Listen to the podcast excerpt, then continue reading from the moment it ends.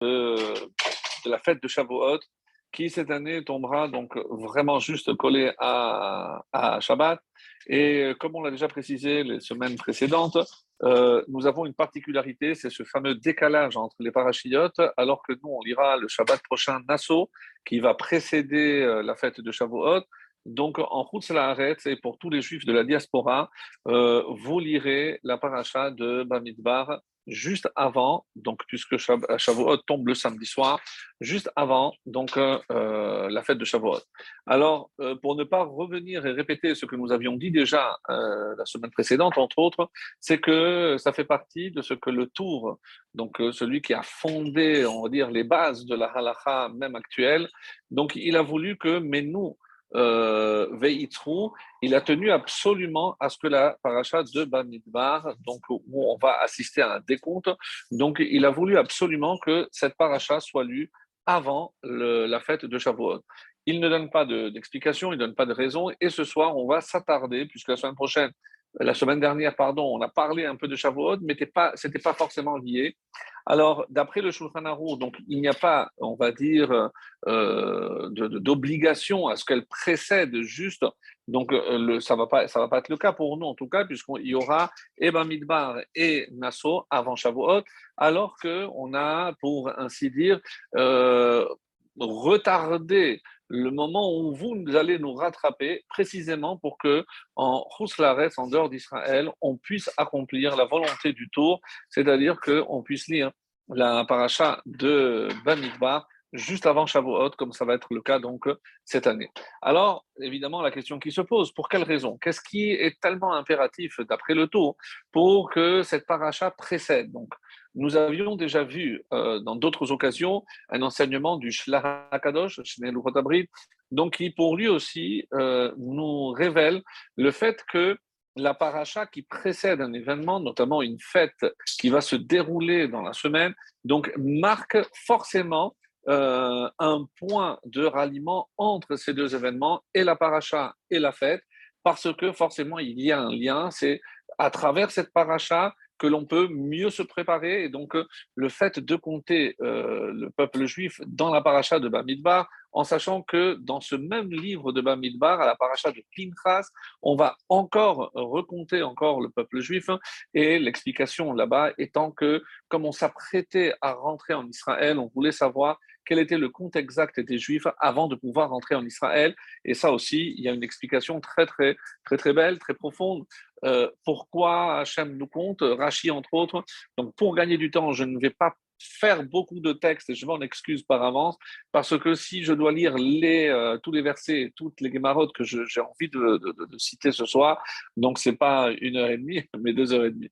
Donc on va essayer euh, de faire au plus vite, on va voir ce que le temps nous permet euh, de, de voir comme explication, comme raison à cette première question qui est de savoir quel est le message de la paracha de Bamidbar pour un faire de sa lecture quelque chose d'impératif avant la rencontre donc de cette fête. Alors, avant toute chose, il faut savoir que dans la paracha de Bamidbar, euh, il y a déjà une première question qui est posée par beaucoup de, nos C'est euh, dès le premier verset, Bemidbar Sinai, Be'ohel Moed. Donc, il y a une redondance en quelque sorte. On nous dit que ça se passe au Midbar Sinai, dans le désert du Sinai, dans le Ohel Moed. Mais le Ohel Moed, évidemment qu'on n'est pas rentré en Israël. Donc, si j'avais dit que Ohel Moed, j'aurais su déjà que c'est dans le désert du Sinaï. Donc, pourquoi il y a ici, on a l'impression, de, de, précisions Est-ce que ce sont des précisions géographiques? Et la réponse viendra euh, je l'espère, à la fin, à la fin du cours. Donc, c'est pour tenir un petit peu, évidemment, le, suspense. Et avant que j'oublie, je voudrais aussi présenter mes excuses à, tout le public qui écoute ce cours euh, en différé, c'est-à-dire pas directement ce soir. Je sais que vous êtes très nombreux et nombreuses à, écouter ce cours après euh, qu'il soit émis en direct le mardi soir, soit par confort, soit par rapport aux horaires. Donc, et c'est vrai que euh, vous vous rendrez compte tout de suite, lorsque j'ai la chance de faire un cours devant un vrai public, comme c'était le cas la semaine dernière, je regarde beaucoup moins la caméra, donc il y a beaucoup plus de participation. C'est vrai que ça peut peut-être déranger, puisque ce n'est pas le cours normal de nos cours, mais sincèrement, c'est tellement un, plaisir immense de pouvoir faire un cours en, direct. Et, ça se passe généralement chez notre cher ami euh, Nathan, qui s'occupe aussi de la partie technique de, de, ce cours et que je remercie encore puisque euh, c'est aussi, on a dit Shavuot, un peu Rosh Hashanah, donc nouvelle année. Donc on voudrait vraiment le remercier pour euh, tout ce qu'il fait pendant, pendant toute cette année, donc de mettre vraiment en place et l'enregistrement et la diffusion de, ce, euh, de cet enregistrement qui après euh, ira euh, sur d'autres plateformes. En tout cas, encore une fois, pour moi, c'est l'occasion aussi de vous remercier, puisque je sais que vous êtes très nombreux et nombreuses, et donc ce n'est pas la vingtaine de personnes qui écoutent en, direct. Je sais que ça, ça, peut atteindre même des centaines de personnes. Donc, merci, merci à vous d'être là, de nous donner les forces de continuer à préparer euh, des cours de plus en plus intéressants, en tout cas je l'espère. Euh, voilà, donc ça c'était euh, par rapport donc à ces remerciements. Vraiment, merci d'être là. Voilà, je, le dis souvent à la fin, mais je voulais vraiment que ça soit enregistré pour tous ceux et celles qui nous écouteront par la suite. Voilà, donc une fois que cela étant dit, donc, je voudrais maintenant revenir sur euh, le fait qu'aujourd'hui, euh, vu l'horaire en, dehors d'Israël, vous êtes encore à Rosh Chodesh. Rosh Chodesh Sivan, c'est le jour où le peuple juif est arrivé au désert, Bemidbar, Bachodesh donc ce troisième euh, mois, c'est le texte que nous lirons ensemble partout dans le monde à la fête de Shavuot, puisqu'on va nous expliquer que le troisième mois, euh, le peuple juif est arrivé au Sinaï. C'était le premier jour de Sivan, comme aujourd'hui. Nous étions le premier jour de Sivan en France. C'est encore le cas puisque euh, le Shabbat, donc c'est pas encore tout à fait la nuit. Et euh, c'est pour vous dire qu'il y a une particularité. C'est que le premier Sivan, ça tombe toujours le 45, 45e jour du Homer. 45 jours, 45, ce chiffre, évidemment, euh, vous sonne quelque peu connu. 45, c'est la valeur numérique, c'est la gematria de Adam. Comme si, tant qu'on n'a pas accepté, on ne s'est pas préparé à accepter la Torah, et donc on n'est pas Adam. Atem keruim Adam, c'est vous qui êtes appelé Adam. Alors sachez que euh, pendant longtemps, on a accusé euh, les Juifs, surtout nos détracteurs qui connaissaient ce texte. Le Talmud dit Atem kerui madame, madame. Vous voyez comment les Juifs dénigrent les autres nations. Euh, eux se considèrent comme des vrais, de vrais humains. Et alors, nous, on n'est pas Adam, on, quoi alors, on est comme, comme des animaux. C'est ce, que, c'est ce que la Torah veut dire. Et le Rav Shapir avait donné une réponse magnifique en disant non, ce n'est pas ce que vous croyez. Qu'est-ce que c'est Adam? Adam, c'est un des rares termes qui n'a pas de pluriel. Et oui, vous l'avez certainement remarqué, Adam, je ne dis pas Adamim. Adam, si je dis qu'Adam c'est un homme, je ne dis pas Adamim des hommes. J'utilise pour ça Ish, Anashim, ou alors les fils de l'homme, Béné Adam mais ce n'est pas le pluriel de Adam. Adam reste un singulier. Et pourquoi? Parce que Adam, c'est une unité parfaite. Qu'est-ce que Rabbi Shimon Bar Yochai a voulu dire? C'est que l'unité qui existe au sein du peuple juif, hein, eh ben, c'est quelque chose qui est particulier au peuple juif. Hein.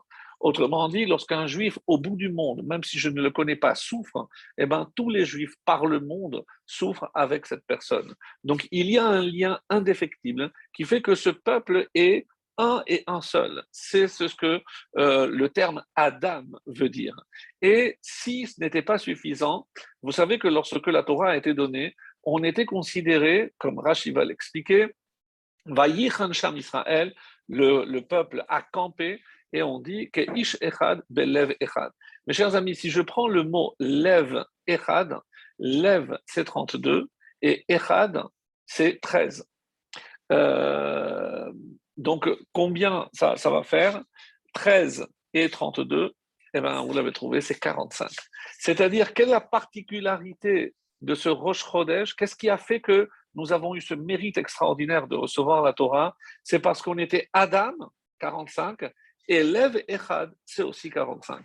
Je trouvais que c'était extraordinaire cette, cette, convergence d'idées, de, de, concepts, de, termes et de chiffres qui va au-delà de toute entente humaine. Et euh, lorsqu'on est face à cela, on ne peut que s'émerveiller de, cette conjonction de, tellement de, choses qui se passent en ce jour si, si particulier, où on a la chance, encore une fois, de partager de, très beaux enseignements de la Torah.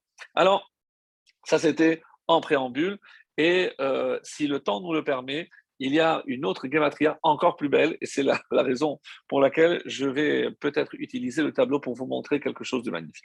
Alors, donc, on a expliqué donc le fait que euh, euh, Moshe reçoit l'ordre de compter le peuple juif. On est ici, je retourne à la paracha de Bamidbar, et euh, tous les commentateurs se posent une question qui est extrêmement étonnante. Pourquoi?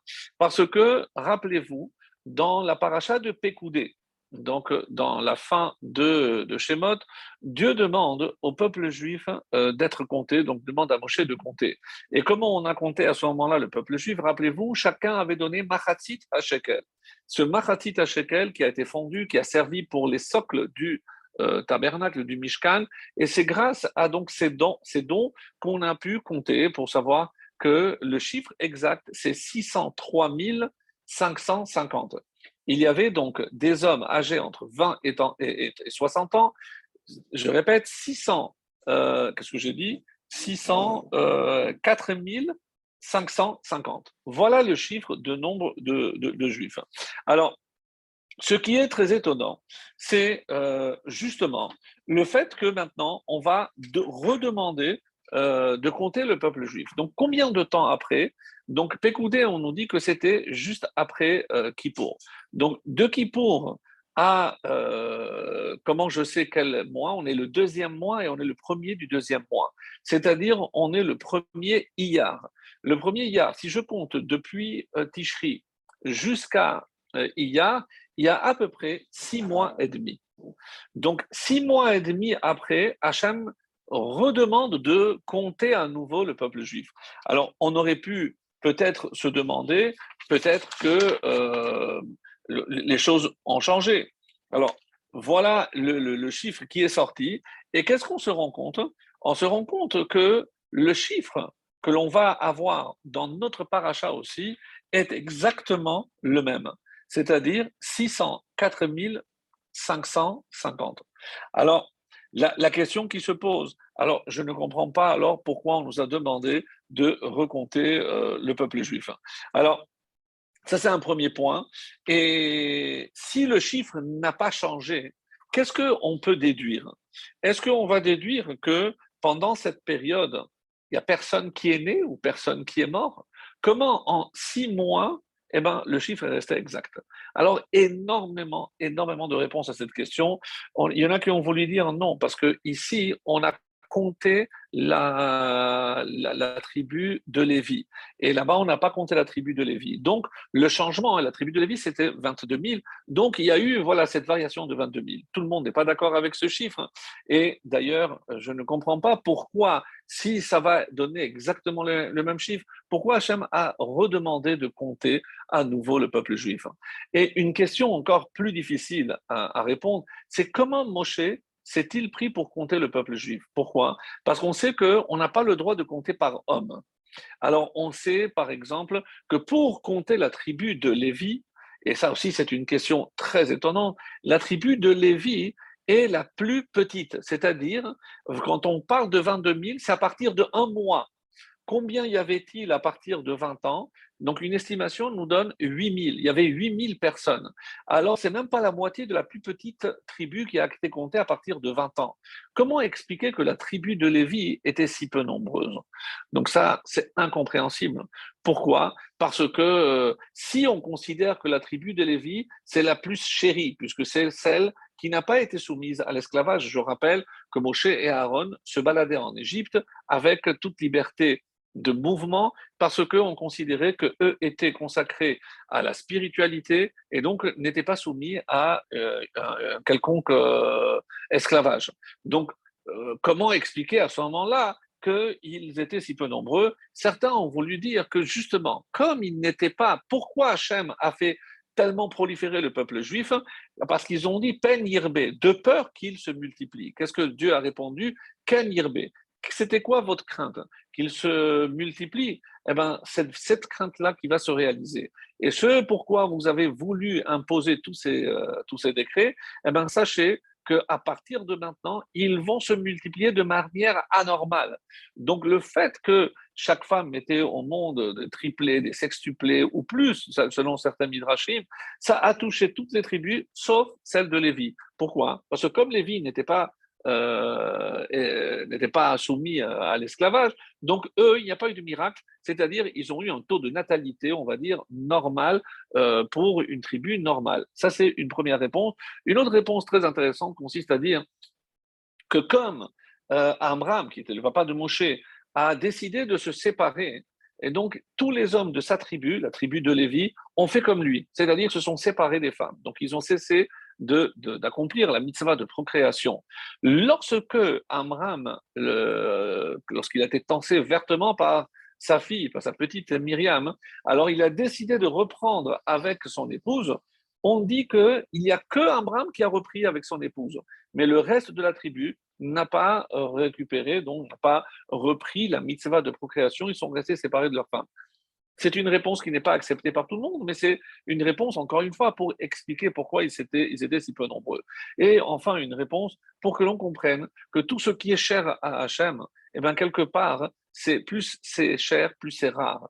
Donc, la tribu de Lévi, les seuls qui, au moment on va dire, opportun. Lorsque Moshe a demandé Mil Hachem Elai, qui est véritablement consacré à Hachem pour venger après la faute du Vaudor, eh ben c'est uniquement la tribu de Lévi qui a répondu. Donc, depuis, la tribu de Lévi donc, a un statut particulier. Donc, non seulement les Lévi'im, mais aussi les Kohanim descendront donc de cette fameuse tribu de, de Lévi. Alors, alors, ça, c'est parmi les différentes euh, réponses que l'on propose. Euh, la réponse qui dit que parce qu'il n'était pas en esclavage, c'est le Ramban. Le Kliyakar donc euh, donne une réponse très originale, mais il euh, repousse tout de suite. Il dit pourquoi? Parce que tant que les autres travaillaient, eh ben, eux, ils avaient la, nourriture. Et de quoi vivait alors la tribu de Lévi? C'est des dons des autres. Qu'est-ce qu'Hachem il a fait? Il a fait en sorte que cette tribu soit peu nombreuse pour qu'il ne soit pas un, fardeau trop lourd à porter pour les autres tribus.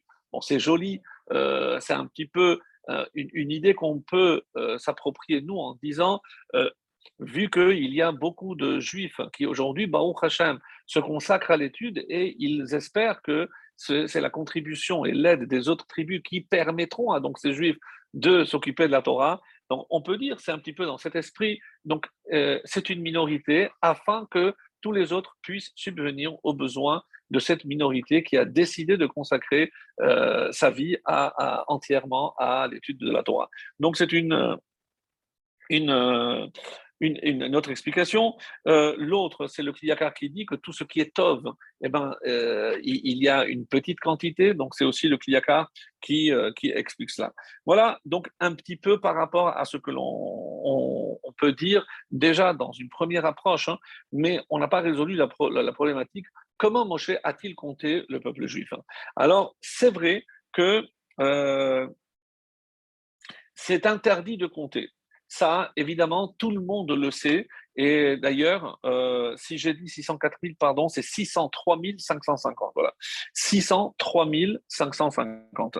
Alors, et euh, ça reste difficile d'imaginer que euh, il n'y ait pas eu de changement Comment on a gardé le même chiffre six mois et demi après? Quand bien même il n'y a pas eu, alors il y a une réponse très originale et comme c'est quelque chose qu'on n'a pas eu l'occasion de voir ensemble, je voulais vraiment partager euh, cette découverte avec vous en sachant que on dit par exemple que pour compter, c'est euh, pas comme nous on fait, c'est-à-dire à la naissance. Non. Pour compter, euh, quand est-ce qu'on considère qu'il avait un an supplémentaire, c'est de ticherie en ticherie. Pourquoi? Et c'est très, très, très profond, parce que comme la création de l'homme, c'est en ticherie, alors on considère que c'est à ticherie que je peux valider une année ou pas. Donc, qu'est-ce qui s'est passé? Comme j'ai compté à, à et que après ça va être en Iyar, c'est la même année. Donc, évidemment, peut-être qu'entre-temps, il y en a eu d'autres qui ont atteint l'âge de 20 ans. Mais quand est-ce que je vais les compter? À Tishri suivant, c'est-à-dire après Kippour. Donc, encore une fois, c'est à peu près 5-6 mois après. Autrement dit, pourquoi le chiffre est resté euh, identique? C'est parce que je ne peux pas compter, même si on a eu des naissances, parce que je compte à partir de 20 ans, mais personne n'a atteint l'âge de 20 ans, non. Alors on dit que comme je ne peux les compter qu'après euh, Tishri, donc du coup le chiffre est identique. C'est une réponse très originale parce que euh, voilà, on n'a pas l'habitude de, faire, on va dire, nos anniversaires de Tishri à Tishri. Mais ce qui paraît euh, d'ailleurs très très logique. Une autre réponse, parce que même si tu dis que, ben, ok, il n'y a personne qui a atteint l'âge de 20 ans, d'accord pour cela, mais peut-être qu'il y en a qui sont morts. Parce que s'il y en a qui sont morts, alors peut-être le chiffre aurait dû au moins diminuer. Si ce n'est pas augmenté, mais il aurait pu diminuer. Et comment je sais qu'il y a eu quand même des gens qui sont morts? Rappelez-vous, quand on a parlé de Pessarcheni, la Manigara, il y a des personnes qui étaient, on, dit qu'ils étaient témés émet parce qu'ils étaient en contact avec un mort. Alors, plusieurs réponses proposées par l'Agmara là encore. Alors, comment ils se sont rendus impurs? Alors, ceux qui portaient le Aaron de Yosef, d'une part. Deuxième réponse, c'est Nadav et Avihu, ceux qui ont, disons, euh, touché les corps de Nadav et Avihu, donc aussi ils ont contracté l'impureté. Donc, Nadav et Avihu, ils étaient morts. Et euh, il y a une autre explication qui dit non, euh, il s'agit d'un guerre tzedek. Comme ils se sont rendus impurs, c'est parce qu'il y a un guerre tzedek qui est mort et donc il fallait s'en occuper. Donc, mais quand je regarde de près, pourquoi je ne peux pas dire qu'ils sont rendus impurs? Parce qu'il y avait des gens qui mouraient. De là, les Chachamim veulent dire, c'est la preuve qu'il n'y avait pas de mort. Donc oui, pendant les 40 ans, les seuls qui mouraient étaient les 15 000 parmi les 600 000, et ça c'est après la faute des explorateurs. Donc sinon, depuis Matan Torah, où tout le monde a guéri, personne ne mourait. Personne ne mourait dans le désert. Donc quelque chose de vraiment extraordinaire, et c'est pour ça que c'est étonnant, et c'est pour ça qu'on en parle. Sinon, normalement, personne ne mourrait, et c'est pour ça que je peux répondre. Eh bien, ce chiffre est resté inchangé. 603 550, c'est le chiffre, donc personne n'avait atteint 20, n'avait dépassé 20 ans et personne n'avait quitté ce monde, donc le chiffre est le même. Alors, la question encore plus, forte, mais si Hachem savait exactement combien il y avait et qu'entre-temps, il y a eu, il n'y a pas eu de changement, donc c'est le même chiffre qui a six mois, alors, et Hachem était au courant, alors pourquoi les compter? Ça, c'est la question. Mes amis, ça c'est la vraie question, et tellement une question forte que pour répondre à cette question, on est obligé de passer par la fête de Shavuot, parce qu'il fallait comprendre quel est le lien, pourquoi il euh, y, a ce lien entre la paracha de Bamidbar, où l'essentiel est justement le décompte du peuple juif, le recensement, et d'ailleurs à tel point, à tel titre, que le livre de Bamidbar est appelé Sefer HaPikudim, c'est le livre des comptes. Pikoudim, comme dans Pekoudé, Sefer HaPikudim. Pourquoi? Parce qu'on a dit que c'est le livre où il, y a, va y avoir deux fois un recensement et à Bamidbar, dans notre paracha, et aussi plus tard à euh, Pinchas. Alors j'ai expliqué que pour Pinchas, c'était pour connaître le chiffre avant de rentrer en Israël. Ça, je veux bien, s'il y a eu des changements, et là encore, euh, il n'y a pas eu tellement de changements, et on dit que non, c'est parce qu'il y a eu la tribu de Shimon qui a perdu 24 000 confère donc les, cours précédents. Donc, c'est chaque fois que Hacham compte, c'est pour montrer, comme Rachid le dit d'ailleurs au début de notre paracha, pour montrer son affection au peuple juif, parce que quand euh, j'ai quelque chose qui me, qui me fait tellement plaisir, eh ben, je compte euh, souvent pour montrer mon affection. Une autre explication, c'est où être roche? L'expression qui est utilisée pour compter le peuple, c'est élevé. Pourquoi élevé? Et là, il faut que l'on comprenne, mes chers amis, c'est que euh, élever, c'est donner de l'importance à chacun. Donc, lorsque la Torah demande, ou plutôt Hachem demande à Moshe de compter, c'est où Edrosh lève la tête. Autrement dit, fait comprendre à chaque juif qu'il a une place dans ce monde. Donc, s'il est compté, on dit qu'il y a dans, dans les règles de la cache-route, hein, il y a euh, euh Davar Shebeminian quelque chose que je peux compter. Quelque chose que je peux compter, l'obatil, ne peut pas être annulé. parce que si ça peut être compté, ça veut dire que c'est important, et si c'est important, ça ne peut pas être annulé et donc est dissous en cas de mélange.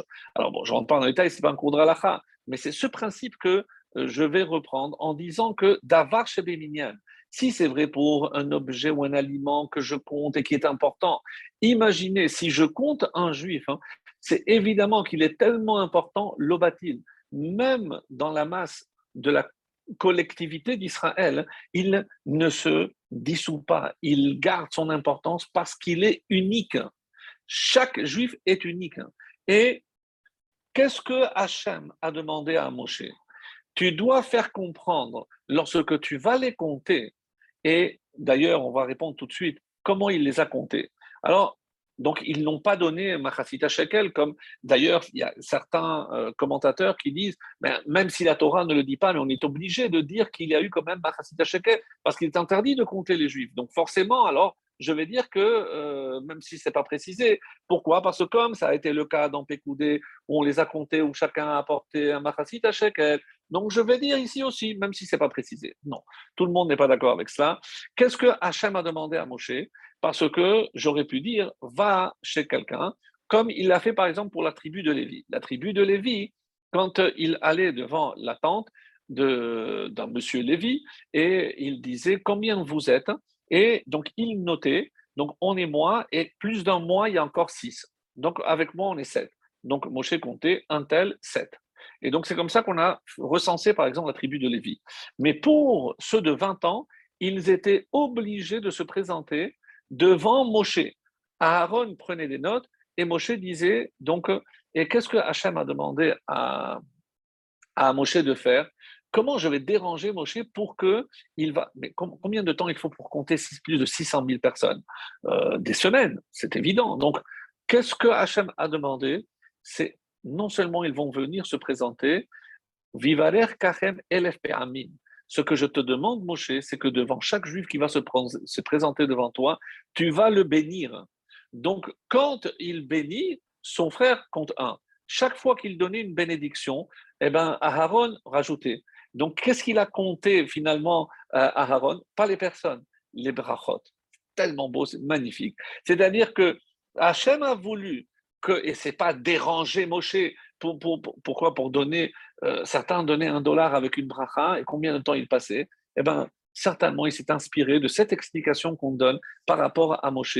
Moshe recevait chaque juif individuellement, et c'est pas simplement pour les compter. Il lui disait, tiens, je te donne une bracha, pour... et Aaron, il rajoutait un, deux, trois jusqu'à 603 550. Donc, c'est une explication que j'ai trouvée tellement belle pour montrer à quel point Moshe était proche du peuple et que, mais quoi, pour un gadol, alors que son temps est précieux, il devait euh, étudier, il devait renseigner. Eh bien non, s'occuper de chaque juif, lui donner de l'importance, lui accorder ne serait-ce qu'une minute pour une bracha, eh ben, pour Moshe, c'était Kodesh, c'était un travail sacré. Et encore une fois, je pense qu'on a tous en tête donc cette image du rabbi qui passait des heures et des heures à distribuer un dollar avec une bracha à chaque juif qui se présentait devant lui. Donc, s'inspirant certainement de, l'exemple de notre maître euh, Moshe. Donc, c'était une explication vraiment magnifique. Et donc, qu'est-ce qu'il a compté? Pas les personnes, les brachot. Combien de brachot Moshe a donné à ce moment-là 603 550. Je pense que vous l'aurez retenu. Donc ça aussi, c'est une très belle explication. Mais ce n'est pas tout. Il y a encore, il y a encore plus, oui. Parce que c'est le Zohar qui va nous proposer une réponse magnifique. Pourquoi il y a marqué Bemidbar Sinai, Be'ohel Il a dit ici, il y a deux choses, il y a deux comptes distincts. Pourquoi deux comptes? Oui. Quel est le premier compte? Bemidbar Sinai, c'est par rapport à la Torah, puisque la Torah va être donnée, va être dans le désert. Et donc, comme c'est la Torah qui a été donnée dans le désert, chaque fois qu'on parle Bemidbar Sinai, d'ailleurs, chers amis, pourquoi on appelle ce désert Sinai? Pourquoi et pourquoi pas? Parce que regardez avant comment la Torah appelle ce désert? On est en train de parler pas le mont Sinai, mais le désert. On appelle ça Midbar Sin. Donc, Sin. Et qu'est-ce qu'on a fait? Quel, changement a été opéré dans le mot sin? On a rajouté le yud à la fin. Et à quoi ça fait allusion d'après nos maîtres? C'est les Aseret Adiberot. Depuis que dans cet endroit-là, on a donné les dix commandements, donc dix symbolisés par la lettre Yud qui vaut dix, donc on a rajouté à Sinaï, et à partir de là, ça a changé. Pourquoi? Parce que le fait que la Torah a été donnée a conféré une sainteté particulière à l'ensemble de cet espace qui va voir son nom changer. Ça, c'est une réponse que j'ai trouvée très belle. La deuxième, vous la connaissez parce qu'on l'avait déjà donnée les années précédentes, c'est parce que quand la Torah a été donnée au Sinaï, Sin'a Yada Laolam, ce que nous aujourd'hui on appelle l'antisémitisme, la haine du peuple juif, c'est à partir du moment où nous avons reçu la Torah que les nations, les Umot Olam, ont commencé à nous détester par jalousie, parce qu'eux avaient refusé, ils ne pensaient pas qu'il y aurait un peuple capable de porter une telle responsabilité, comme on a expliqué la semaine dernière. Donc, en tout cas, c'est par rapport à cette jalousie, cette haine qui est descendue littéralement, et depuis, euh, on a affaire avec euh, donc cette persécution, ce complexe de, des nations par rapport au peuple juif. C'est comme ça qu'on peut l'expliquer et pas autrement. Alors, la, question a été posée par le Zohar et le Zohar propose une réponse qui n'est pas très claire et c'est pour ça que ça nécessite une petite explication. C'est que on dit qu'il y a deux choses ici, deux comptes, Chel Torah et Chel Mishkan. Qu'est-ce que cela veut dire? C'est l'armée du désert et l'armée du Mishkan. Et sincèrement, on ne comprend pas grand-chose. Qu'est-ce que ça veut dire? Euh, Le désert, ça correspond à quoi? C'est la Torah, j'ai dit. Et le Mishkan, ça correspond à quoi? Au peuple juif. Et là, on fait un parallèle entre la Torah et le peuple juif. Par rapport à quoi exactement? C'est que compter le peuple juif, c'est aussi compter la Torah. Ah, là, on entend déjà autre chose. Et pour la première fois, on commence à voir un lien entre la Torah et Israël. Pourquoi? Parce que dans la paracha de Bamidbar, on compte Israël. Et ça, c'est la troisième explication très très belle de comment Moshe a-t-il compté le peuple juif. Pardon,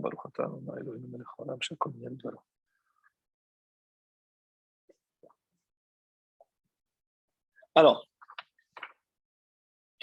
comment donc il a compté? Et euh, quand vous regarderez de près la paracha, qu'est-ce qui a marqué?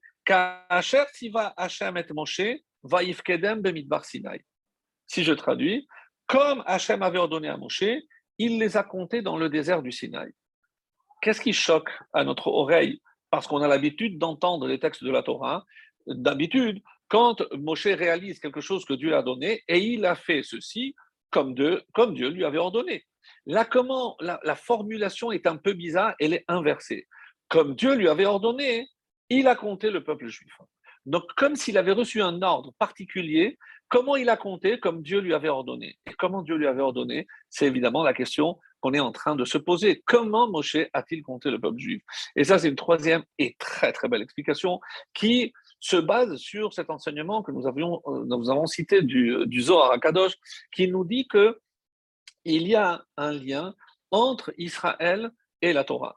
Il y a déjà dans le terme de Israël, on dit que c'est le notaricot, c'est l'acrostiche. Si je prends le mot Israël, le Yud, le Sin, le Resh, le Aleph et le Lamed, donc les lettres qui composent le mot Israël, on dit que ce sont les initiales de Yesh, Shishim, Ribo, Otiyot, les, la Torah. Il y a Shishim, 60, Ribo, myriade, donc 60 fois 10 000, donc 600 000 lettres dans la Torah.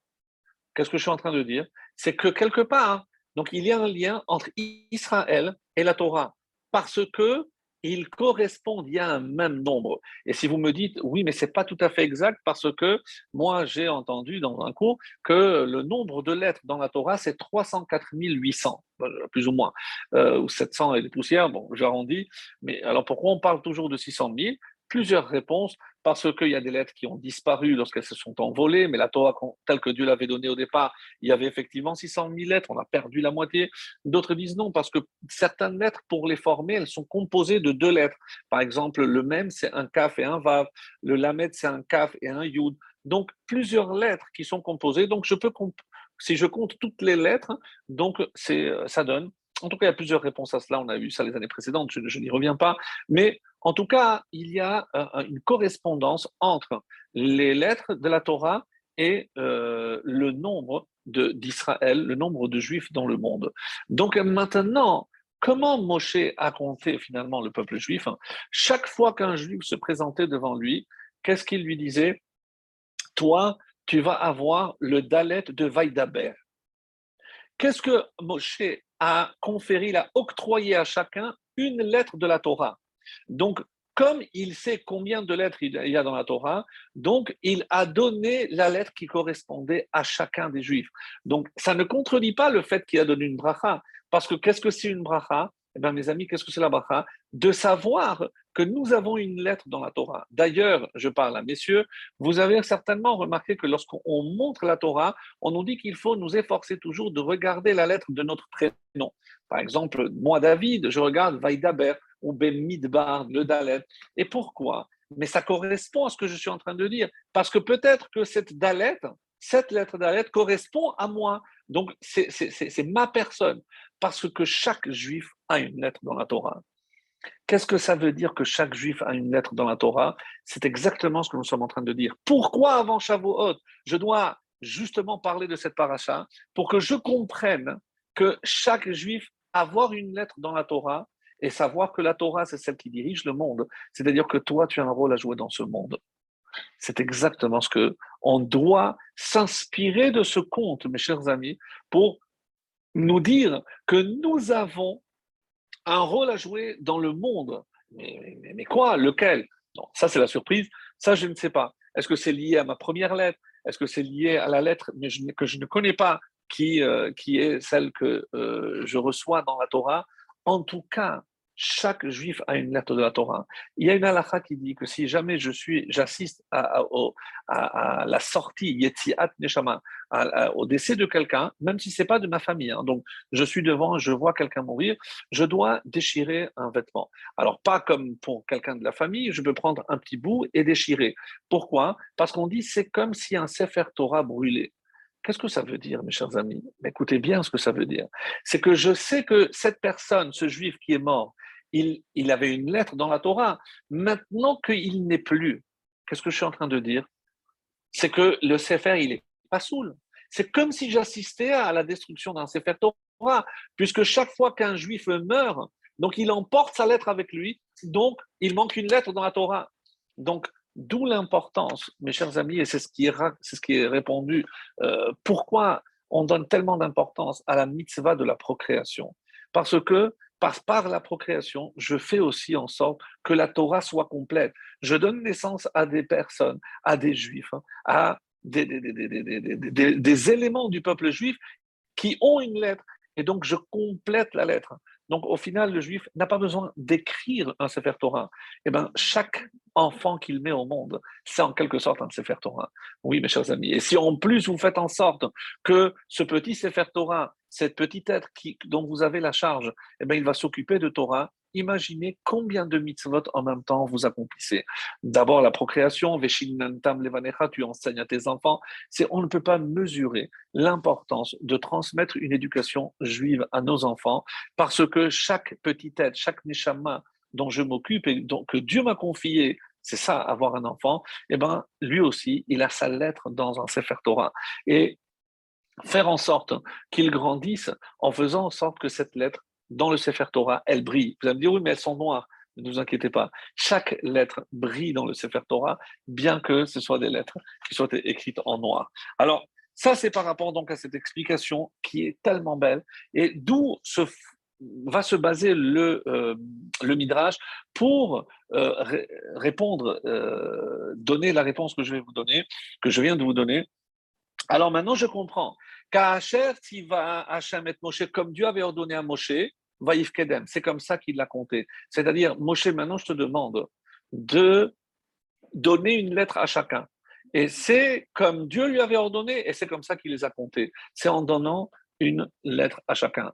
Et est-ce que ce n'est pas en soi une bracha que de donner une lettre de la, la Torah Kedosha à chacun? Donc ça ne contredit pas la première réponse que nous avions donnée Évidemment que non. Alors, dans le deuxième chapitre de notre paracha, le deuxième verset, il y a là-bas Ish al diglo beotot levetavotam. Donc littéralement, donc chacun selon son drapeau, beotot avec des signes les bêtes avotam en fonction de la maison de leurs parents. Alors, comment on dit, c'est quoi ces signes? Rachi, vous lirez, donc j'ai dit que j'allais un peu vite pour ne pas m'attarder sur les textes, mais lisez le Rachi, euh, vous allez voir que c'est très très beau. On dit que il y avait des, euh, des symboles. Alors, d'où venait cette notion de d'avoir des drapeaux? Alors, comment se passaient les drapeaux? Donc, sur les douze tribus, il y avait donc trois, trois, trois, trois devant à l'est, euh, au nord, au sud et à l'ouest. Donc, et c'était par groupe de trois. Et chaque, coin, donc il y avait quatre, euh, quatre drapeaux, il y avait un signe, un dessin. Et euh, par quoi, que, symbolisait ce dessin? Alors, on, dit que devait se placer comme il s'était placé pour descendre Yaakov Avinu dans, euh, en, Israël pour le faire enterrer à Merat Marpella. Donc, il avait donné des ordres très précises. Voilà les trois qui allaient en tête. Voilà comment vous devez vous placer. Et le seul qui n'a pas le droit de porter, c'est Yosef et Yehuda, parce que Yosef, c'est un roi un roi ne peut pas porter. Donc il avait donné des instructions très précises. Quoi qu'il en soit, voilà, voilà ce qui est dit. Donc c'est difficile. Pourquoi Narshon, oui, n'a pas été exclu Il y a des réponses à cela, mais bon, ce n'est pas trop notre thème. En tout cas, qu'est-ce que c'est ces signes? Alors, il y en a qui disent que chacun avait un dessin, un dessin particulier, donc qui correspondait à la tribu qui était à la tête. Yehuda, par exemple, ça va être un lion. Donc ça, c'est un signe. Et en fonction, les bêtes à Botam, comme ils l'ont reçu lorsqu'ils étaient sous les ordres de Yaakov Avinu, qui leur a dit, voilà comment vous allez marcher. Donc, comme ils se sont placés selon l'ordre reçu par Yaakov, quand ils ont déplacé le, cercueil en, en Israël, d'Égypte en, en, Kenaan. Donc, comme ça, ils se sont placés. Donc, c'est Otot, ça c'est la première explication que va donner ici Rashi, c'est des signes. Alors, par exemple, il y avait un dessin, donc c'était euh, un aigle, ça pouvait être un lion, comme, comme en fonction de la, tribu. Très bien. Mais il y en a qui disent, hein, non, Beotot, il y a, euh, ne, ne, dit pas otot, dit otiyot, il y avait des lettres. Donc, on a dit qu'il y a quatre. Donc, comment, euh, de quelles lettres on parle? On parle des lettres des avot. Et il y a une petite différence entre le Mégalé Amukot, que nous citons souvent, et le Zohar. Comment on a procédé? Alors, écoutez bien, c'est très intéressant. Donc, je prends le mot Abraham. Alors, je peux, je peux même l'écrire peut-être, comme ça, vous le verrez plus facilement. Je, vais l'écrire en même temps. Donc, Abraham. Euh, non, donc, on va l'écrire plutôt comme ça. Avraham. Alors, je, vais vous permettre de, voir en même temps que j'écris. Euh, vous me direz, vous me faites signe si c'est assez lisible, sinon je fais un peu plus grand. Voilà. Donc, Avraham, Yitzhak, Yitzhak et Yaakov. Donc, qu'est-ce que la première Donc, il y avait quatre drapeau. Et à part le dessin, il y avait quelles lettres? Donc, il y avait trois lettres Aleph, Yud et Yud. Donc, j'ai marqué ici Aleph, Yud, Yud. Quand le texte dit Otot, il y avait les lettres, à part le dessin qui était là, il y avait les lettres des Avot, les trois lettres. Le deuxième, Bet, Tzadik et Ayin. Dans le troisième, Resh, Chet et Kouf de Yitzhak, etc. Donc, je marquais les lettres ici. Et le Mégalia Mokot dit que le He, il planait au-dessus et j'écrivais le même. Même Kouf Bet, ici, même Kouf Bet. Le Zohar dit non. C'est le même qui planait au-dessus et le He était écrit avec le Kouf et le Bet. He, Kouf, Bet, comme ceci. Donc, quand le texte dit Beotot, il veut dire Beotiyot. Et c'est quoi ces lettres? Voilà l'explication profonde que dans ces drapeaux, il y avait donc ces fameuses lettres. Et c'est ce que l'on peut expliquer par rapport à ça, c'est que euh, donc pour marquer que là où on allait, on était fiers hein, de, descendre de Abraham, Yitzhak et Yaakov. Et partout où on allait, on rappelait donc euh, nos ascendants et le mérite par lequel nous étions euh, en route vers Israël. Alors je disais, mais d'où est venue l'idée de, demander de marcher avec des drapeaux? Et alors, c'est un midrash. Donc j'ai dit que euh, dans le verset, Ish al diglo beotot avotam. Yachanou ben Israël, donc dans Mamidbar, le chapitre 2. Alors, dans euh, le Midrash Rabbah, on nous dit Kadosh.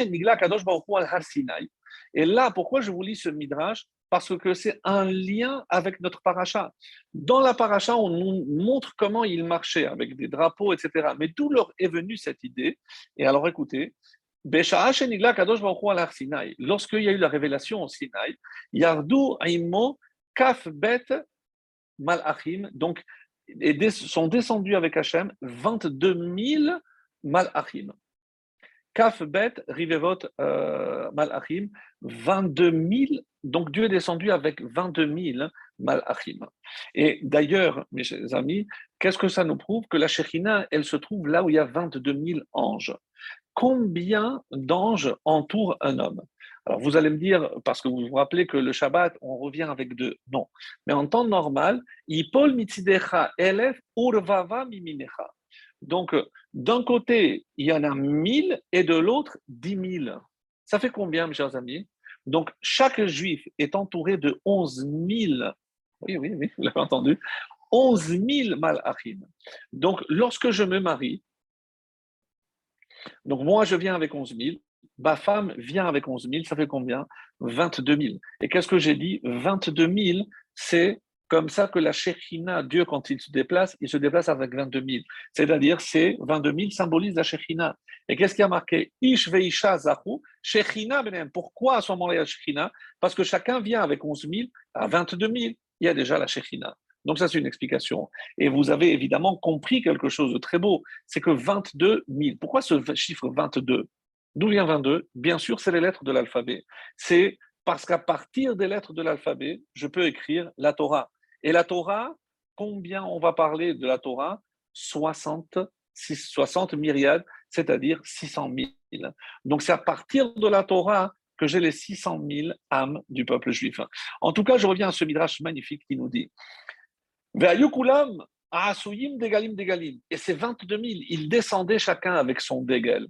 Il y a une très belle explication sur ce midrash. Mais qu'est-ce que ça veut dire qu'un ange se balade avec un dégel? Non. Qu'est-ce que c'est le dégel? C'est sa mission. Parce que nous savons que chaque malheur, chaque ange a une seule mission. Donc chacun est venu avec sa mission. Quand on a vu ça, on a dit waouh comme c'est marqué Dagoul Mervava dans Shirachirim. Kevan Sheraouotan Israël, lorsqu'Israël les ont vus, Asuyim de Galim, Yitchilu mit Avim Galim. Ils ont dit Oh waouh, nous aussi on veut un dégel. Mais qu'est-ce que ça veut dire un dégel Pas un drapeau, une bannière. Non, mes amis. De la même façon que eux, ils connaissent chacun sa mission, eh ben, nous aussi. Et eh ben, on veut aussi que notre mission soit claire. Et c'est pour ça que lorsqu'on reçoit une lettre dans la Torah, qu'est-ce que ça veut dire? C'est qu'on a une mission. Si on existe, c'est qu'on a une mission. Et c'est comme ça, si on pouvait nous aussi avoir un dégel, un drapeau comme eux, comme c'est marqué dans Shirachirim, Evian el Betayayin, donc il m'a apporté au Betayayin, le, Midrash dit qu'est-ce que c'est Betayayin C'est le Sinaï. Vediglo Et donc là-bas, Diglo, donc, et son amour m'est passé par-dessus. Non, Diglo. Et comment il m'a prouvé son amour? Par, la, par le drapeau Alors on dit, Vediglo elav. Donc lui, il, pas il grandit, il donne des drapeaux. Alay ahava. Qu'est-ce que Hachem il a répondu Nit avitem la de galim, vous avez vraiment désiré avoir des drapeaux, par votre vie. Je vais agréer à votre demande, je vais exaucer votre prière. Il a tout de suite dit à Moshe, l'air assez otam des galim que Moshe dit avant. Va et permets-leur de faire des bannières comme ils l'ont voulu. Et c'est pas les quatre drapeaux, disent les commentaires, non.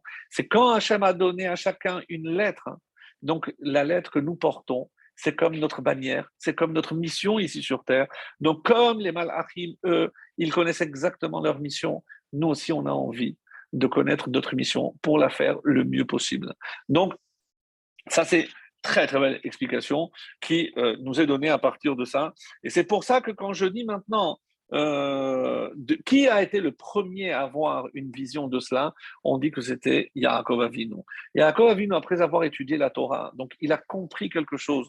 Quand il est arrivé dans la passade de Vayetse, donc rappelez-vous, il a vu chez Losha et il a vu trois groupes de bergers et il y avait une pierre Alors, tout ça, on dit, euh, le Midrash vient dit, c'est des codes. Qu'est-ce que Yaakov a vu? Il a vu que un peuple composé de trois, Kohen, Lévi, Israël, il y allait avoir une pierre au-dessus, c'est la Shekhinah. Donc, tout ça, c'est une allusion à la Torah. C'est Hachem est en train d'envoyer un message à Yaakov sache que par le mérite que tu as passé maintenant 14 ans, eh ben, tu vas mettre au monde un peuple qui va recevoir la Torah un jour au Sinaï. Et pourquoi maintenant la paracha de Pinchas? Parce que ce chiffre de 600 000, donc s'il venait à manquer un, eh ben, la Torah n'aurait pas pu être donnée. Et s'il manquait un, eh ben, la terre d'Israël n'aurait pas été donnée au peuple juif. Vous entendez ce que ça veut dire? C'est que il fallait 600 000 pour recevoir la Torah, et de la même façon, il fallait 600 000 parce qu'il y a 600 000 connexions en Israël. Et de la même façon que chaque juif a une lettre dans la Torah, chaque juif a une parcelle dans la terre d'Israël. oui, je l'ai placé. Donc que l'on sache, et c'est pour ça qu'on est tellement lié à cette terre, pas par son tourisme, pas par... Non, c'est parce que notre âme, elle sent une connexion ici particulière. Et c'est chaque juif, de la même façon qu'il a une lettre dans la Torah, il a ici euh, une partie dans, la, dans le terre d'Israël. Alors, donc on dit que nous, jusqu'à présent, on a dit que le mot Réchit symbolise ou la Torah ou le peuple juif. Mais il y a un midrash qui dit non, Moshe aussi est appelé Réchit. Pourquoi? Parce que les trois sont liés au chiffre 60. On sait très bien que la Torah, on a dit 60 myriades, soit 600 000 lettres. Israël, eh ben, le peuple juif aussi, c'est 600 000, comme la Torah et Moshe. On dit que Moshe, il équivalait à Israël. D'ailleurs, une fois, Rabbi Akiva, il a vu que son public s'endormait et il pose une question. Qui est la seule femme qui a mis 600 000 euh, enfants au monde? 600 000 ça, ça n'existe pas. Oui, c'est Yocheved, la maman de Moshe. Parce qu'en mettant Moshe au monde et que Moshe est comparé à tout Israël, c'est comme si Yocheved avait enfanté 600 000. Et donc, qu'est-ce que je déduis de là? Parce que la question qui mais comment Moshe savait quelle lettre était connectée à chaque juif? Eh bien, comme lui, il avait une connexion intime avec chaque membre de la terre d'Israël. Et donc, donc tout Israël était inclus en Israël, comme toute la Torah est incluse en Moshe. Comment je sais? Moshe 345, Rabbeinu, mais vous allez faire une somme, 248, c'est Moshe Rabbeinu 613. La connexion de Moshe avec la Torah est unique et la connexion de Moshe avec Israël, avec le peuple juif, est unique. Donc, il savait exactement quelle lettre correspondait à chacun d'entre nous. Et c'est ça ce qui est dit ici. Donc, pour résumer, mes amis, on a compris maintenant ce lien extraordinaire qui existe entre la paracha de Bamidbar, où on va finalement, et il a fallu euh, presque une heure pour comprendre ce qui se passe réellement dans cette paracha extraordinaire de Bereshit. Alors, comme souvent on se dit, bon, c'est rébarbatif, on, va nommer les, chefs, on va compter chaque tribu. D'ailleurs, euh, une réponse que je ne vous ai pas donnée, pourquoi on répète six mois après? Non, parce que dans la paracha de a, on a fait le chiffre total, on a compté le, nombre de, de demi-shekels, et il y avait 603 550. On a dit, voilà. Et, et dans Bamidbar, non, on a voulu donner le chiffre par tribu. Donc c'est pour ça que ce n'est pas exactement pareil. On a voulu vraiment chiffrer tribu par tribu. Donc c'est une réponse, on va dire, d'après le chat, que je n'ai pas donnée, mais c'est aussi une réponse qui a été donnée par, proposée par nos. Quoi qu'il en soit, on a compris que pourquoi le tour insiste pour lire la Baracha de la pour que l'on comprenne que recevoir la Torah dans quelques jours, c'est aussi comprendre que c'est recevoir une lettre dans la Torah, recevoir une part dans la Torah, recevoir une mission dans ce monde. Et c'est la raison pour laquelle, quand chaque juif disparaît, c'est comme si une lettre venait à disparaître du Sefer Torah. Et la halakha est très forte. Pourquoi je fais une kriya, une déchirure? Parce que c'est comme si je voyais un Sefer Torah brûler. Eh ben, il ne brûle pas. Oui, mais vu que maintenant ce juif a quitté ce monde, donc il manque une lettre, donc le Sefer Torah est pas soul. Et par quoi ou par qui va être remplacé? Par ses enfants. Parce que comme il a laissé des enfants, donc ils vont eux combler le vide que lui va laisser. Donc il y a des, choses extraordinaires. Et donc c'est pour ça que c'est tellement important de se dire que tant que nous existons, nous avons une mission à accomplir sur Terre. Chaque juif est unique, comme chaque lettre. Il manque une lettre, pas de Torah. Et c'est pour ça, il faut que l'on comprenne qu'on doit être tous, tous ensemble. Voilà un peu le lien que l'on peut faire entre la paracha de Bamidbar et la fête de Shavuot.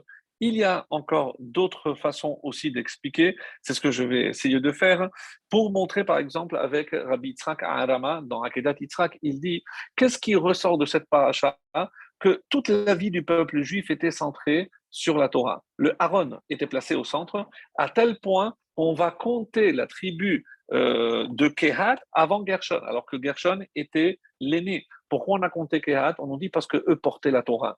C'est-à-dire que quand je vais lire avec un nouveau regard, dit euh, la paracha de Hamidba, qu'est-ce que je vais me rendre compte? Que tout tourne autour de la Torah. Et donc, comme tout tourne autour de la Torah, hein, si j'ai compris que tout, que je dois obligatoirement placer toujours la Torah au centre, au centre de mon existence, au centre de ma vie, au centre de ma maison, au centre de mes préoccupations, eh ben, c'est comme ça que je me prépare à recevoir la Torah pour justement faire le meilleur accueil à cette Torah que je vais recevoir en sachant qu'elle mérite la meilleure place dans ma vie, dans mon existence. C'est ce que nous devons déduire de la paracha de Hamidba, d'après la réponse ici de, euh, de Très, très belle réponse aussi. Et euh, je, n'ai pas, je n'ai pas trop lu, mais euh, ça aussi, c'est, euh, c'est très beau. Et je vais vous le lire dans le Midrash euh, sur le livre de Ruth. Amar David lifne à Kadosh David a demandé à Kadosh Baruch c'est le Ruth Rabbah, chapitre 3, le, deuxième paragraphe. Hashem. Est-ce que tu peux me dire quand est-ce que je vais mourir? Omidat Yeme Mahi. Et ça, à quelle date, quel jour, quel jour mourir?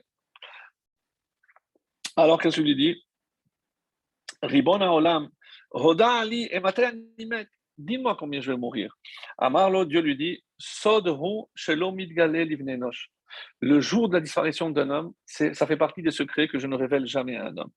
Alors, Roda Ali Midati Yamimahi. Alors dis-moi au moins quel jour euh, ou quel, quel, âge je vais mourir. Alors je peux te dire l'âge, Shivaim Shana, 70 ans. Bon, donc, il sait déjà quel âge. Et quel jour je vais mourir? Dieu lui a répondu, Beshabbat. Et quand est-ce qu'il est mort? Dit le Midrash, Et quand est-ce qu'il est mort? Il est mort un jour de Shabbat qui est tombé Shavuot. Et vous comprenez que c'est l'une des raisons pour lesquelles on lit le livre de Ruth à Shavuot, c'est pour nous rappeler que euh, David Ameller est mort. Et comme c'est un tzaddik, donc s'il est mort à Shavuot, c'est qu'il est né aussi à Shavuot. Et c'est pour ça qu'on va rappeler en, quelque sorte donc sa fameuse dynastie et d'où il venait, parce que évidemment c'est un descendant de Ruth la Moabite. Et très étonnant. Donc, mais euh, une autre explication aussi pourquoi on lit le livre de Ruth, à part toutes les explications que vous avez déjà entendues, qu'on a données, que vous entendrez, une que j'ai beaucoup aimée, c'est euh, d'après les Ashkenazim, sachez que tellement la, place que Ruth occupe, il est lu sur un parchemin, donc euh, d'après le Gandivina, avec la bracha. Nous, les Sfaradim, on lit, euh, on, lit normal l'après-midi, avant, après les Hazarot. Euh, le Mishnah rapporte qu'en dehors d'Israël, on a l'habitude de lire le livre de Ruth le deuxième jour. Il ne donne pas d'explication pourquoi? Ah, certains ont voulu dire, oui, parce que comme la, veille, on n'a pas dormi, si on doit lire euh, le premier jour, on est encore fatigué, euh, il faut se concentrer déjà sur ce qui est obligatoire. Comme on a récupéré le sommeil normal, donc le deuxième jour, on peut lire le livre de Ruth. Bon, c'est une explication. Euh, mais il y a aussi une autre explication, mes chers amis. Qu'est-ce que je vais mettre en avant Et c'est toujours le même lien, c'est la Torah. Et la Torah, c'est surtout la force que Dieu a donnée au Chachamim. Parce que le deuxième jour de, Yom Tov, Yom Tov Sheni Shel Galouyod, mais qui a décidé? C'est les Chachamim. Donc, et qui a décidé finalement que lorsque la Torah a interdit le mot Avit et le Ammonite, il ne parlait que des hommes. C'est l'interprétation qui, qui a été donnée par des Chachamim. Donc, pour donner l'importance aux Chachamim, regardez, donc, on lit le livre qui euh, donne l'importance à un personnage par l'interprétation que des hommes en ont fait, les Chachamim, et un jour qui est sacré en dehors d'Israël parce que les Chachamim ont décidé. Donc tout ceci, c'est pour mettre en avant l'importance et on va dire la force des, Chachamim. Ça, c'est sans aucun doute ce qui, euh, ce qui est dit ici. Et c'est les Tosfot, comme j'ai dit, que euh, David est né forcément à Shavuot parce qu'il est, il est aussi à Shavuot. Et pour nous dire quel, est le lien avec le livre de Ruth, parce que le livre de Ruth, c'est entièrement chesed. Le chesed que Ruth a fait avec Naomi, que Boaz va faire avec Ruth et avec Naomi, etc. Et qu'est-ce qui va sortir de ce chesed? Eh bien, ni plus ni moins que le Mashiach. Autrement dit, quand je vois euh, le, père, par qui commence l'histoire? Par un personnage qui s'appelle Elimelech. Euh, Elimelech est quelqu'un de très riche, quelqu'un de très riche qui euh, donnait toujours lorsqu'on demandait. La période était difficile et il se dit mais si je continue à donner, c'est bientôt moi qui vais demander. Donc il décide de partir. Et où il s'en va? Sur les plaines de Moab. Pourquoi Moab? On dit que Moab avait hérité toutes les mauvaises qualités, les mauvaises midotes de Sédom. Donc là-bas, il était interdit de donner aux pauvres. Il a dit, là-bas au moins, je vais trouver la tranquillité. Peut-être qu'il a trouvé la tranquillité, mais il a trouvé la mort, lui, ses deux enfants. Et la seule pierre précieuse qui va sortir de là-bas, c'est une princesse appelée Ruth, qui va aller aux antipodes, justement, de ce qui n'était pas le chesed. Et elle, elle va tout abandonner, alors que c'est une princesse, pour suivre cette femme, Naomi, et ne pas hésiter à se baisser pour euh, ramasser des, des, des, des, tiges comme une pauvre, comme une mendiante, alors qu'il s'agit d'une d'une princesse. Qu'est-ce qu'on veut nous dire ici? C'est pour nous expliquer que celui qui accomplit la Torah dans la pauvreté, l'accomplir, finira par l'accomplir dans la richesse. À qui ça fait allusion? À Ruth. Vous savez pourquoi Ruth? Parce qu'elle a eu une longévité particulière. On dit qu'elle a vécu 400 ans, plus de 400 ans. Elle a vu David et elle a vu le roi Salomon puisqu'il est rapporté que le roi Salomon avait un, trône, et pour qui? Pour son ancêtre. Qui est cet aïeul-là? C'était Ruth. Ruth qui a vu la grandeur de sa descendance, le roi d'Israël. Vous pouvez imaginer, elle qui a laissé tomber sa maison royale en tant que princesse, elle s'est retrouvée la mère de la royauté d'Israël incroyable. Et tout ça pourquoi? Parce que non seulement elle a fait preuve de chesed, on dit que la Torah c'est chesed du début jusqu'à la fin. Donc si on, a compris ce message de chesed, et pourquoi? Rappelez-vous, c'est l'Ev Echan, c'est savoir donner, savoir que tant qu'on n'est pas unis, c'est comme si les lettres de la Torah étaient éparpillées. Et comme ça, malheureusement, on ne peut ni avoir la Torah, ni avoir la terre d'Israël. Donc, il manque cette dimension extraordinaire. Et c'est comme ça que on, dit que euh, c'est dans Tosfot, dans Chagiga, pour ceux qui veulent chercher, dans Yudzaïd, de David Med Beatzeret. Il est mort à Shavuot, Veine Kaimalan, et on sait qu'on tient le principe que Akadosh Baruch Memalesh Notem Shel Tzadikim, il remplit de jour à jour. C'est-à-dire que s'il est mort à Shavuot, forcément, il est né aussi à Shavuot. Donc, c'est comme ça qu'il est, qu'il est, rapporté. Alors, on n'aura pas le temps de voir tout ce que je vous avais promis, mais parce que le temps va vraiment très vite. Hein. Simplement, expliquer ce, ce, principe qui s'insère dans ce que nous sommes en train de dire. Parce qu'on a dit que le chesed, c'est la bonté. La bonté, c'est-à-dire aussi savoir se contenter quelque part de peu, comme elle l'a fait Ruth. Parce que la Torah ne peut être donnée que par la pauvreté, comme dit le Midrash, que la Torah sort de la maison des pauvres. Quelqu'un qui va s'occuper de richesse, c'est-à-dire de, de la matière, eh ben, ce sera forcément au détriment de la spiritualité. Et il y a une très belle phrase, enfin une allusion, parce que ce n'est pas évidemment le sens simple, mais on le dit en hiver en tout cas, on dit Morid ha, euh, Mashiv, pardon, Mashiv harouar, il apporte l'esprit, le spirituel, quand Morid HaGeshem. Lorsque tu fais descendre, Geshem, c'est Gashmiut, la matière. Si tu amoindris tes besoins matériels, alors tu pourras acquérir la dimension spirituelle. Comme si les deux, quelque part, étaient antinomiques. Et donc, c'est ce que euh, Ruth euh, vient nous enseigner. Et à travers quoi la Torah nous a enseigné? Eh bien, à travers l'eau, le feu et le désert. Qu'est-ce que ça symbolise, mes chers amis?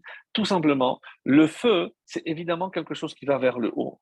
Donc, j'ai dit que j'ai une lettre, que j'ai une part dans le monde, évidemment que c'est une sorte d'orgueil.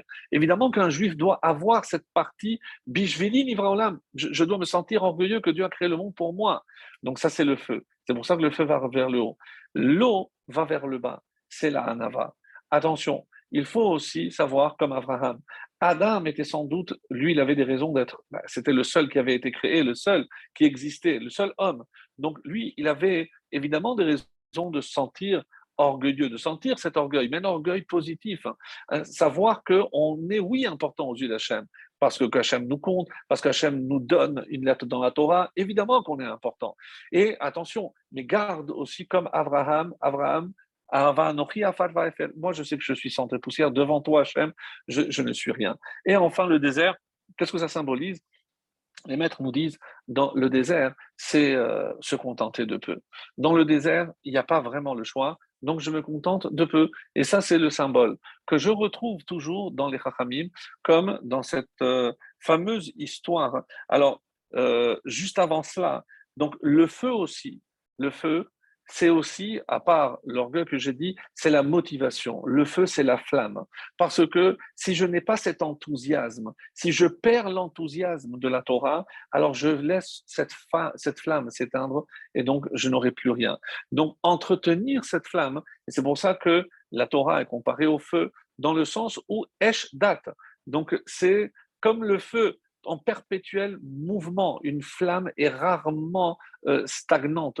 Donc, comme la flamme, elle bouge, elle, elle va vers le haut, je dois toujours aspirer à, m'élever et euh, c'est l'assiduité, c'est l'enthousiasme avec lequel j'étudie, l'enthousiasme avec lequel j'accomplis les mitzvot.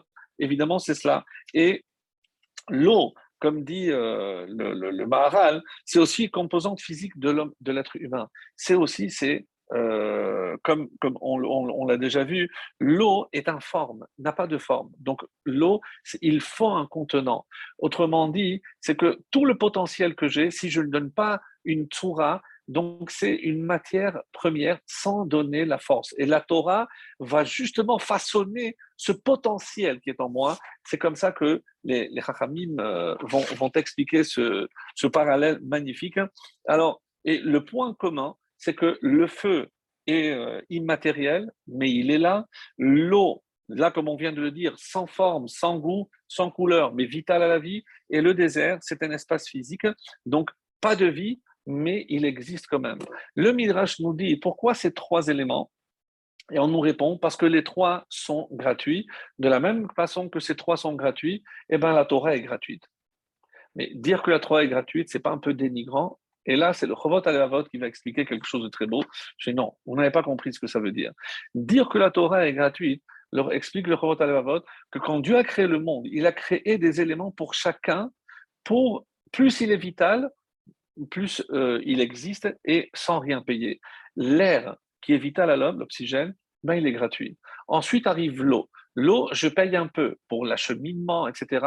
Pourquoi? Parce que euh, j'ai besoin de l'eau. Ah, ensuite, je peux aller au-delà, les aliments, les fruits, les protéines, etc.